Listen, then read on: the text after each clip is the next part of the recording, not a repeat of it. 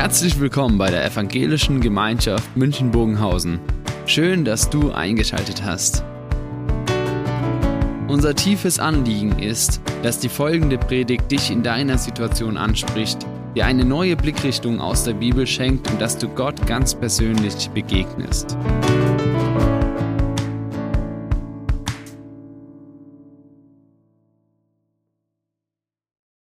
Advent und die Sehnsucht nach Gott. Zu dem Leben der Christen, der Gläubigen, gehören immer wieder verschiedene Schlagworte, die etwas ausdrücken von dem, was Glauben ausmacht. Und ein Schlagwort, was sich durch die ganze Geschichte der Gläubigen zieht, ist dieses Wort Halleluja. Ja, Gott zu loben, zu danken, ihn die Ehre zu geben. Und es ist oft äh, gute Erinnerung zu sagen, ja, denkt daran, Halleluja ja Gott zu loben über den verschiedenen Dingen. Aber ein anderes Wort, was genauso dazugehört, ist dieses Kyrie eleison. Und das ist für mich eine ganz wichtige Ergänzung, weil beides in unserem Leben, in unserem Glauben dazugehört. Neben dem Halleluja steht das Kyrie eleison. Herr, erbarme dich. Und schon ganz früh ist dieser Gebetsruf, Herr, erbarme dich, in die Liturgie der Kirchen eingegangen vor allem in den Ostkirchen, in den orthodoxen Kirchen, ein ganz fester Bestandteil, dieses flehentliche Bitten, nicht nur zu sagen, Kyrie eleison, so als Formel, sondern ganz tief sich danach zu sehen, Herr, erbarm dich, greif doch ein, als fester Bestandteil des Gottesdienstes. Und Gottesdienst zu feiern heißt, mit diesem flehentlichen Bitten vor Gott zu stehen, greif doch ein. Nicht nur Halleluja, nicht nur alles gut, sondern daneben sagen, nein, nichts ist gut. Bitte greif ein. Mach was, Gott, in unserer Welt. Verändere etwas. Und wisst ihr, und ich glaube, dass genau dieser Gebetsruf Kyrie eleison ein fester Bestandteil von unserem Glauben ist. Mancher, der betet mit Worten, mancher hat sich diesen Ruf angeeignet, Kyrie eleison, Herr, barm dich. Mancher sagt es mit seinen Worten, Jesus, bitte greif ein, greif endlich ein. Jesus, bitte hilf. Mancher seufzt diesem Gebet und bei manchen ist es nur noch ein stummer Schrei des Herzens. Herr, erbarm dich doch.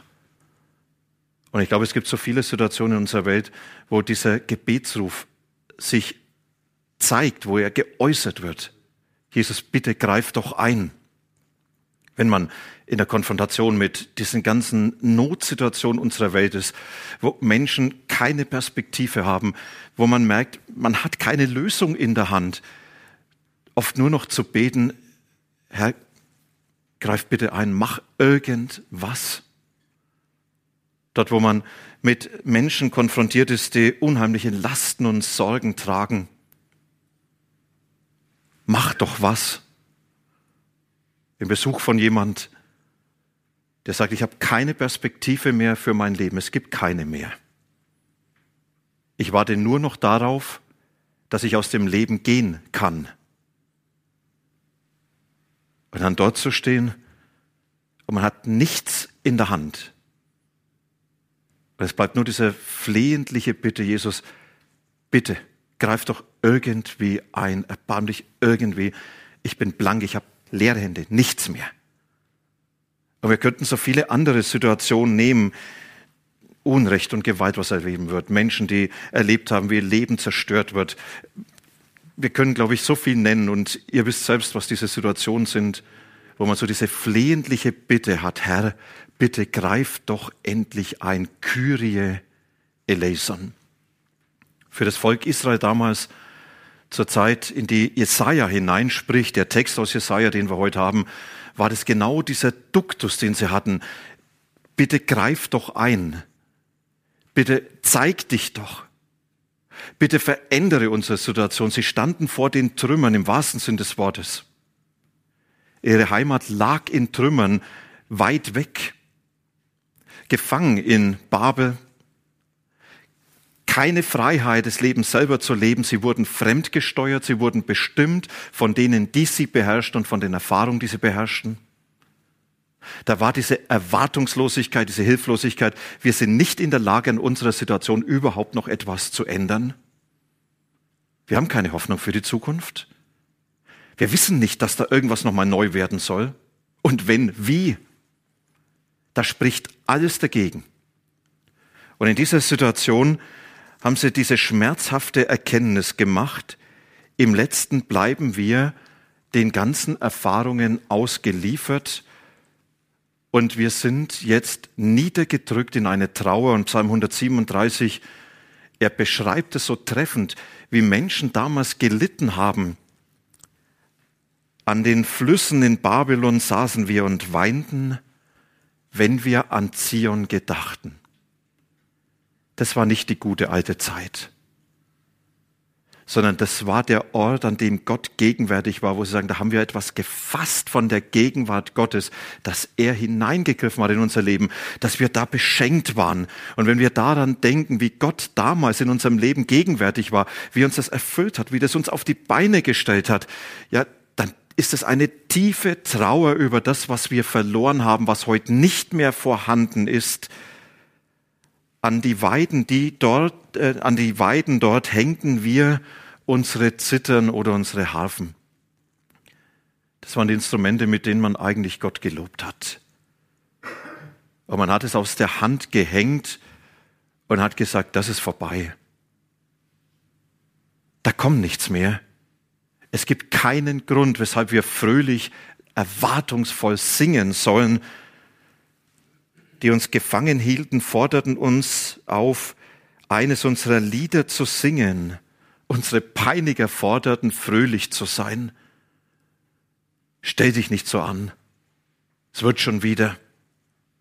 Man muss manchmal einfach Dinge über, hinweggehen, ignorieren. Anderen geht's doch auch schlecht. Kennt ihr solche Situationen? Aber man merkt, es ist keine Hilfe. Sie sagen, und wir saßen dort in Babel und es gab nichts, was uns eine neue Perspektive gibt. Und ich glaube, die ganze Dramatik kam dann noch zusätzlich dazu, dass sie merkten, und im letzten Sinn an unserer Situation wir selber schuld. Wir können nicht sagen, das waren die Gene oder Opa und Oma und die Vorfahren und die Umstände und sonst irgendwas. Sondern wenn sie ganz ehrlich wurden, sagten sie, dass wir hier sind. In dieser Situation, das haben wir selber uns eingebrockt und die Suppe, die müssen wir wieder auslöffeln. Dass wir hier sind, hat damit zu tun, dass wir Gott konsequent ignoriert haben. Und dass Gott ausgestiegen ist aus dieser Versorgerrolle und sagt, ich bin Gott und ich verleugne mein Wesen nicht. Mein Anspruch heißt, ich bin euer Gott und ihr seid mein Volk. Und wenn ihr sagt, ihr seid nicht mehr mein Volk, dann könnt ihr nicht mehr erwarten, dass ich für euch da bin. Und Gott hat gerungen um diese neue Beziehung und die Menschen haben konsequent gesagt, nein, wir wollen nicht, dass du unser Gott bist. Und dann hat Gott sie konsequent den Weg zu Ende gehen lassen, nicht aus dieser Wut und Zorn heraus, dass er sagt, denn jetzt zahle ich es euch heim, sondern zu sagen, es muss mancher Weg zu Ende gehen, denn am Nullpunkt fängt das Neue an. Denn dort, wo Wege enden, kann Neues entstehen. Und dieses Neue war jetzt in Babel. Und dann dachten sie zurück und sie begannen sich zu erinnern, Mensch, wie war das damals, als Gott unsere Vorfahren aus Ägypten geholt hat. Es war ja eine ähnliche Situation. Sie waren ausgeliefert. Sie waren unfrei. Sie konnten nicht mehr ihr eigenes Leben in die Hand nehmen, wie er sie herausgeführt hat, durch die Wüste gebracht hat, wie er ihnen ganz neu begegnet ist, sich verbunden hat mit ihnen, wie er sie versorgt hat, bewahrt hat, ihnen eine neue Heimat gegeben hat in seiner Gegenwart.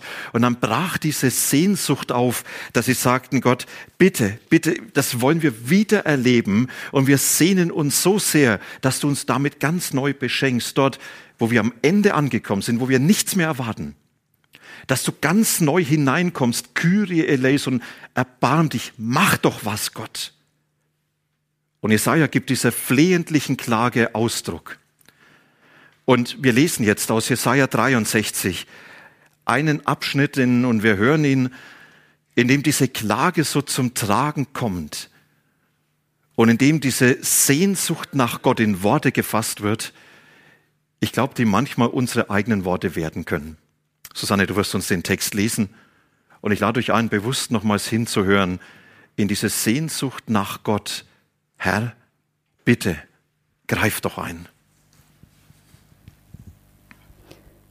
Schau doch vom Himmel herab, wo du in Heiligkeit und Pracht wohnst. Wo sind deine brennende Liebe und deine Macht? Dein großes Mitgefühl und deine Barmherzigkeit? Wir merken nichts davon. Du bist doch unser Vater. Abraham weiß nichts von uns und Israel kennt uns nicht. Du, Herr, bist unser Vater, unser Befreier. Das ist von jeher dein Name. Warum lässt du uns in die Irre gehen, so dass wir deinen Weg verlassen, Herr? Warum machst du unser Herz so hart, dass wir keine Ehrfurcht mehr vor dir haben? Wende dich uns wieder zu. Wir sind doch deine Knechte, wir sind doch die Stämme, die für immer dir gehören. Für kurze Zeit wurde dein heiliges Volk vertrieben, unsere Feinde traten dein Heiligtum mit Füßen. Es geht uns, als wärst du nie unser Herrscher gewesen. Es ist, als wären wir nicht nach deinem Namen benannt. Reiß doch den Himmel auf und komm herab, sodass die Berge vor dir beben. Komm wie ein Feuer, das trockene Zweige in Brand setzt und Wasser zum Kochen bringt. Zeig deinen Feinden, wer du bist. Völker sollen vor dir zittern denn du vollbringst furchtbare Taten, die all unsere Erwartungen übertreffen. Komm doch herab, so dass die Berge vor dir beben. Noch nie hat man so etwas vernommen, noch nie hat jemand davon gehört. Kein Auge hat jemals einen Gott wie dich gesehen. Du allein tust denen Gutes, die auf dich hoffen. Dankeschön. Jetzt nehmt diese Kyrie eleison-Situation. Situation, wo ihr sagt, da kommt dieser Moment so ganz nah an mich heran, wo ich sage, Herr, bitte, bitte greif ein. Mach was. Ich habe leere Hände, ich habe nichts in der Hand. Ich weiß nicht, wie es gehen soll. Aber bitte, Herr, greif ein. Und jetzt sind wir bei den Israeliten damals und wir können uns innerlich neben sie stellen und sie schauen in die Dunkelheit und sie flehen nach Gott. Und jetzt diese Frage, was ist diese Botschaft Gottes für uns? Und ich möchte euch hineinnehmen in einige Impulse. Das erste, was Jesaja diesen Menschen deutlich macht und was sie anfangen zu bekennen, der Himmel, er ist nicht leer. Wisst ihr, deshalb jetzt der Vorhang hier. Die Israeliten, sie standen vor diesem Vorhang der Verborgenheit Gottes und sie sagten Gott, wo bist du? Wir sehen nichts von dir. Man hat uns erzählt, hinter dem Vorhang, da ist Gott. Er ist unsichtbar, immer gegenwärtig. Er hat immer die Macht in der Hand. Er ist immer für uns. Er ist immer der Gott, der eingreift. Und sie standen vor diesem Vorhang und sagten, wir sehen nichts davon. Da ist nichts. Wir rufen um Hilfe, aber da kommt nichts. Wir erwarten, dass Gott eingreift, aber da passiert überhaupt nichts. Und es ist großartig zu erzählen, dahinter ist was, aber wenn nichts passiert, woher habe ich die Gewissheit, dass dahinter wirklich etwas ist? Wisst ihr, das ist eine existenzielle Krise des Glaubens. Auf einmal zu sagen, glaube ich an etwas, was sich, wenn es darauf ankommt, doch nicht als tragfähig erweist? Glaube ich an etwas, wenn es drauf ankommt, was dann doch nicht in mein Leben trägt und was sich als das zeigt, wovon die Menschen immer reden? Und so standen die Menschen damals und sagten, Gott, wo bist du?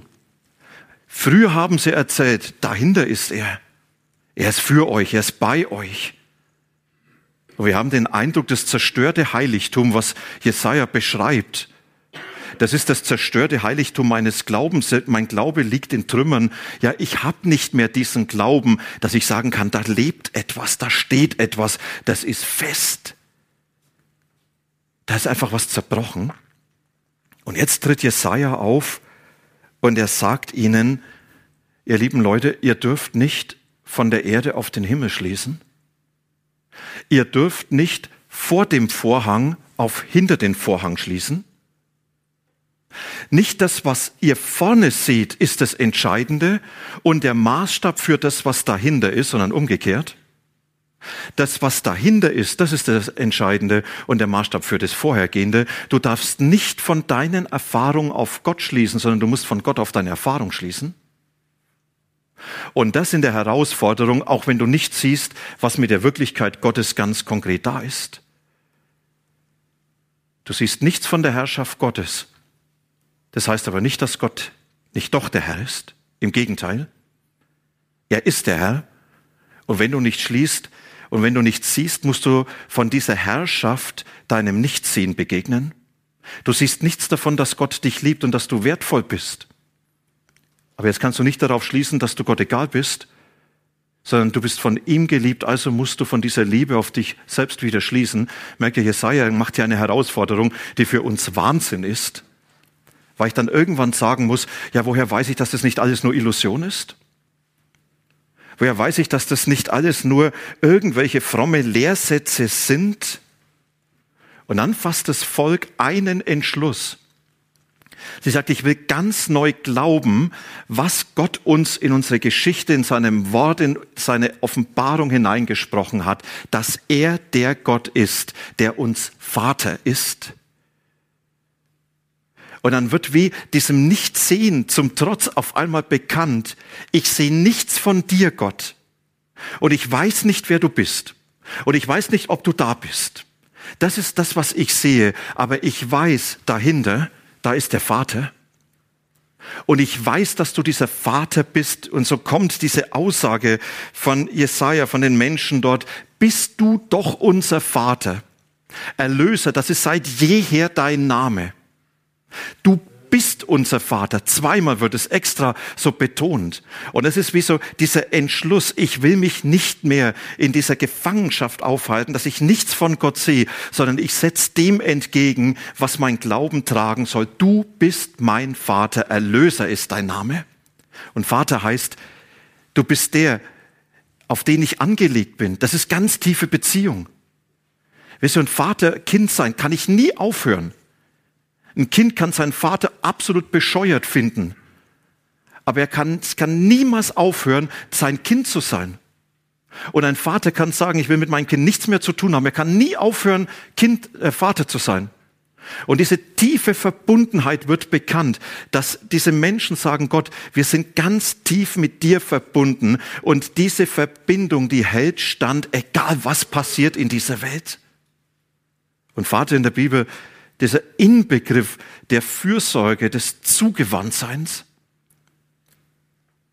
Und das zu bekennen, ich sehe nichts von dir und doch bekenne ich hinter dieser unsichtbaren Wirklichkeit, da steckt ein Vater, der für mich ist und es wird bekannt.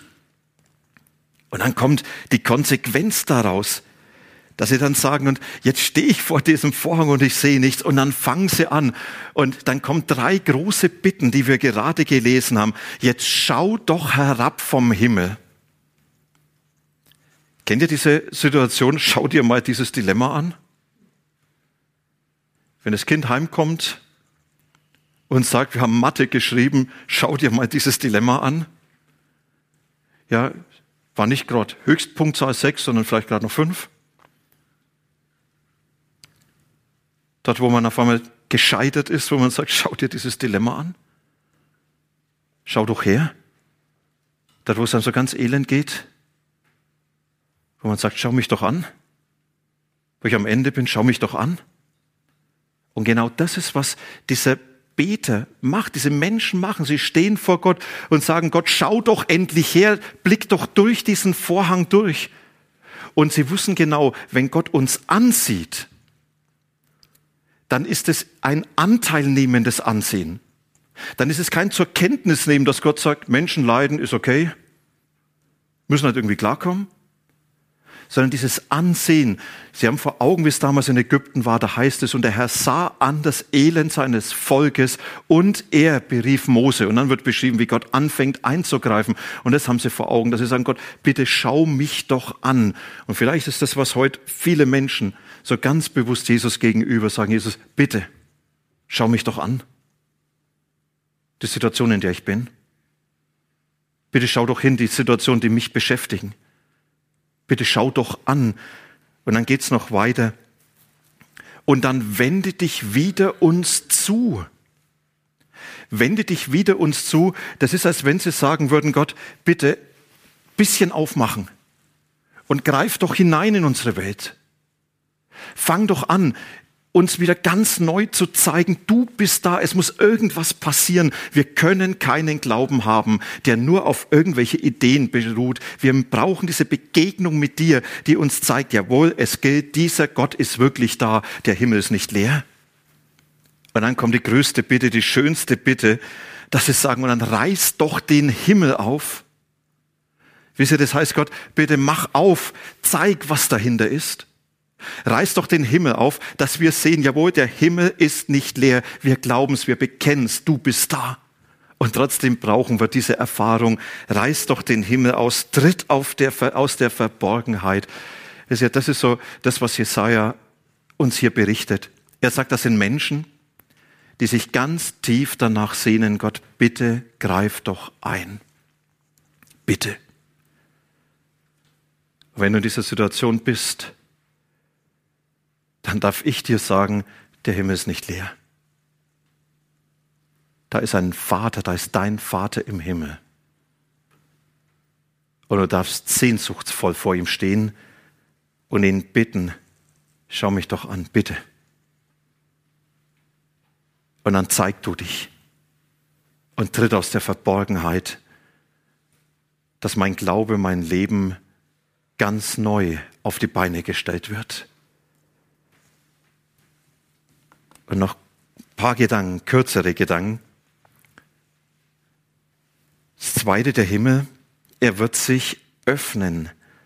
Ach, dass du doch den Himmel aufreißt, dass du ihn zerreißt und dass du herabkommst, sodass das, was hier so unabänderbar steht, die Berge zerfließen. Ach, dass du doch den Himmel aufreißt. Diese Bitte hat eine ganz unterschiedliche Perspektive. Eigentlich muss man sagen, es ist doch schon erfüllt, oder? Wir feiern Advent. Und Advent ist das Kommen von Jesus in diese Welt. Und es ist so, als wenn Gott aus der Verborgenheit tritt und hineingetreten ist in unsere Welt und Gott gezeigt hat, ich bin da. Das feiern wir Weihnachten. Dass Gott in diese Welt gekommen ist und Jesus sagt, wer mich sieht, der sieht den Vater. In mir tut ihr einen Blick in das Herz Gottes. Wenn du wissen, wie Gott, wisst, wie Gott ist, dann schau Jesus an und du siehst, wie Gott ist. Er hat sich offenbart. Weißt du, wenn du Weihnachten feierst, dann feierst du das gegen jede Gottverlassenheit, weil Weihnachten dir diese Botschaft gibt, Gott ist da, er hat diese Welt betreten und er hat diese Welt nie verlassen. Und die zweite Perspektive ist, er ist nicht nur in diese Welt gekommen, sondern er ist in deiner Welt gegenwärtig. Zerreiß doch den Himmel. Das ist diese Bitte, Herr, greif immer wieder hinein in mein Leben, so wie du mit deiner Hand hineinkommst in diese Welt und wie du hineingreifst in diese Wirklichkeit. Und wenn wir etwas sehen von dir und von deiner Nähe, so greif doch hinein in mein Heute. Und wisst ihr, das ist, was wir erbitten dürfen, was wir erwarten dürfen, dass Gott selber uns immer wieder so begegnet als der, der sagt, du, ich bin doch da.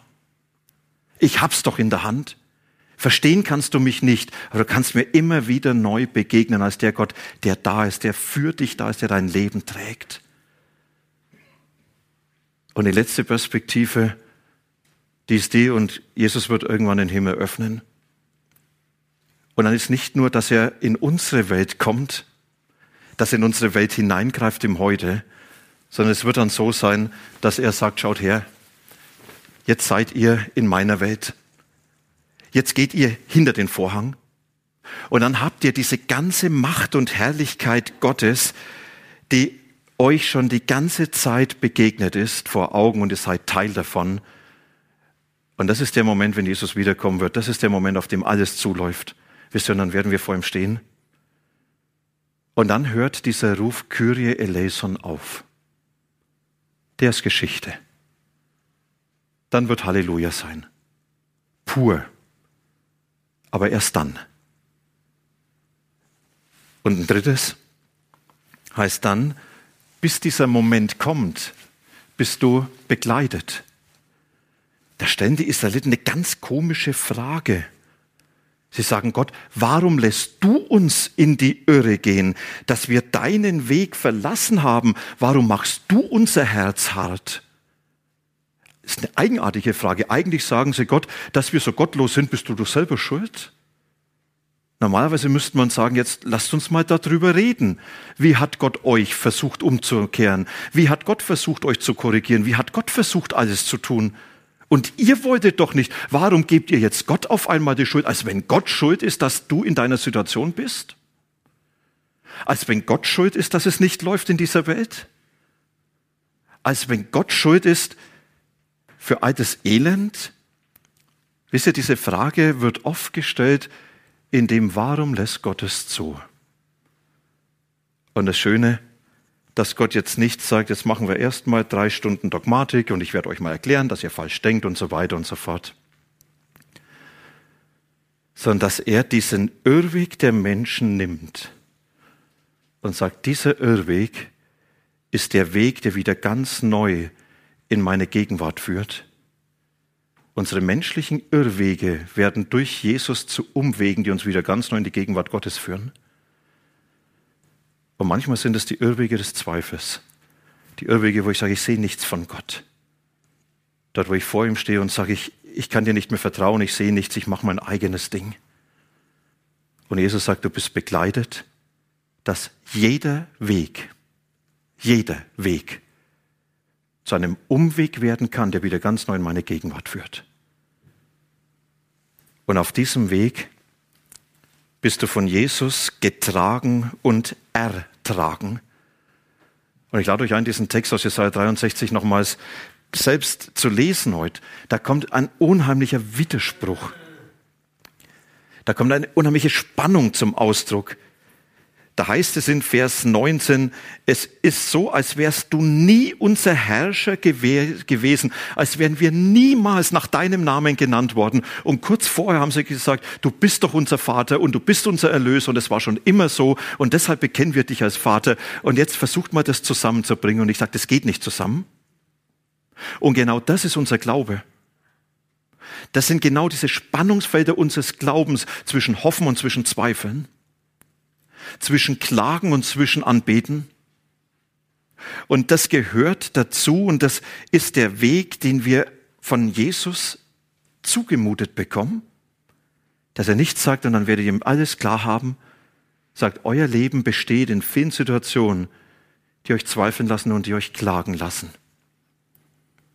Vor vielen, vielen Jahren gab es eine Begegnung an der Klagemauer, die hat sich bei mir ganz tief eingeprägt. Wir waren mit einer kleinen Gruppe dort und da war ein Rabbiner, der sehr gut Deutsch gesprochen hat. Und dann sagt er, dieses, die Klagemauer ist der heiligste Ort für das jüdische Volk, für uns. Das ist der heiligste Ort für die Gottesbegegnung.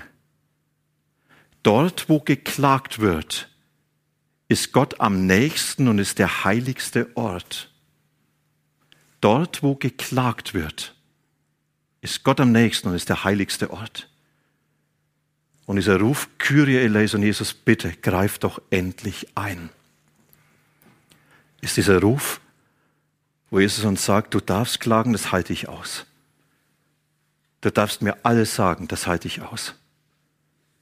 Und das ist der Weg, dass du dich zu mir hinklagst, zu mir hinzweifelst, dass du mit mir nicht fertig bist, und dass du erlebst, ich bin doch für dich da. Am Ende kommst du bei mir an.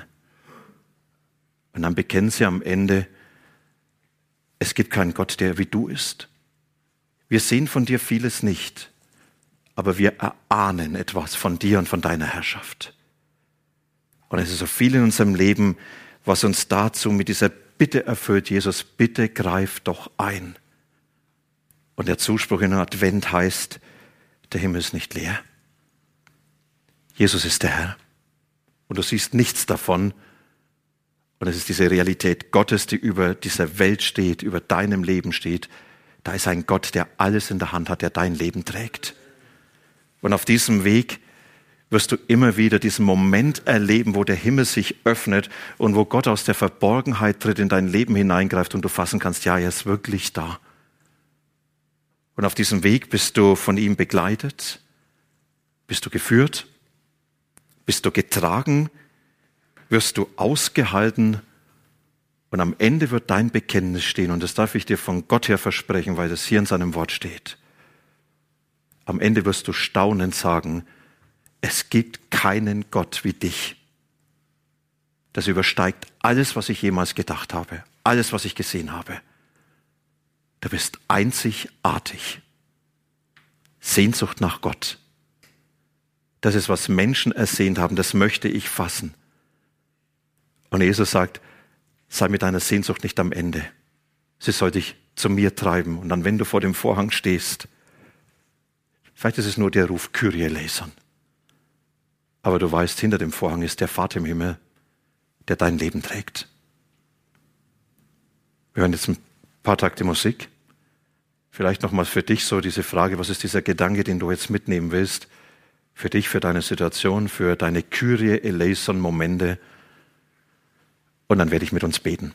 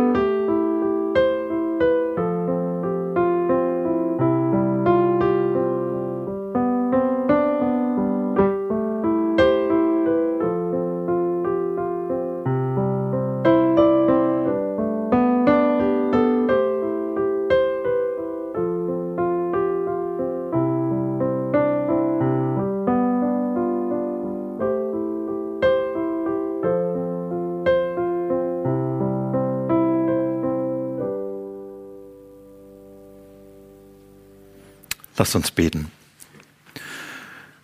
Herr Jesus, du hast uns in dieser Adventszeit immer wieder die Gelegenheit gegeben, uns bewusst daran zu erinnern, dass du unsere Welt betreten hast und dass du gegenwärtig bist. Danke, dass das gilt, ob wir sehen können oder nicht. Danke, dass dein Dasein und deine Herrschaft nicht davon abhängen, ob wir es glauben können, fassen können oder nicht. Danke, dass wir dir trauen können uns dir anvertrauen. Du bist der Gott, der da ist. Und du bist der Gott, der uns im Blick hat und um uns besorgt ist, der uns begleitet. Du bist der Gott, der uns führt und dem wir uns ausliefern dürfen. Und das wollen wir bewusst tun, mit diesen Momenten und mit diesen Erfahrungen, die uns dorthin treiben, wo wir dir voller Sehnsucht sagen, Jesus, bitte greif doch ein. Begegne du mir. Wir wollen es ja sagen mit den Momenten, wo wir in diese Welt blicken und das so von Herzen beten, Herr, bitte greif doch ein, erbarm dich. Danke, dass du diese Welt nicht aufgegeben hast. Danke, dass du dich nicht abwendest von uns, sondern dass wir unter deiner Zuwendung leben dürfen. Und wir bitten dich, dass du immer wieder über unserem Leben und dieser Welt diese Momente gibst, wo du hineingreifst und wo du den Spalt zu dir und zu deiner Herrschaft ein bisschen öffnest uns dadurch entgegenkommst, unseren Glauben stärkst. Wir wollen dich für diese Welt nochmals bitten, für die Menschen darin, für Menschen, die im Elend sind, die keine Hoffnung mehr haben, für Menschen, die aufgegeben haben, für Menschen, die vor dem Trümmern ihres Lebens, ihres Glaubens, ihrer Hoffnung stehen. Jesus, wir beten, Kyrie eleison. Erbarm du dich über sie und begleite du uns als der Herr, der unser Leben trägt. Amen.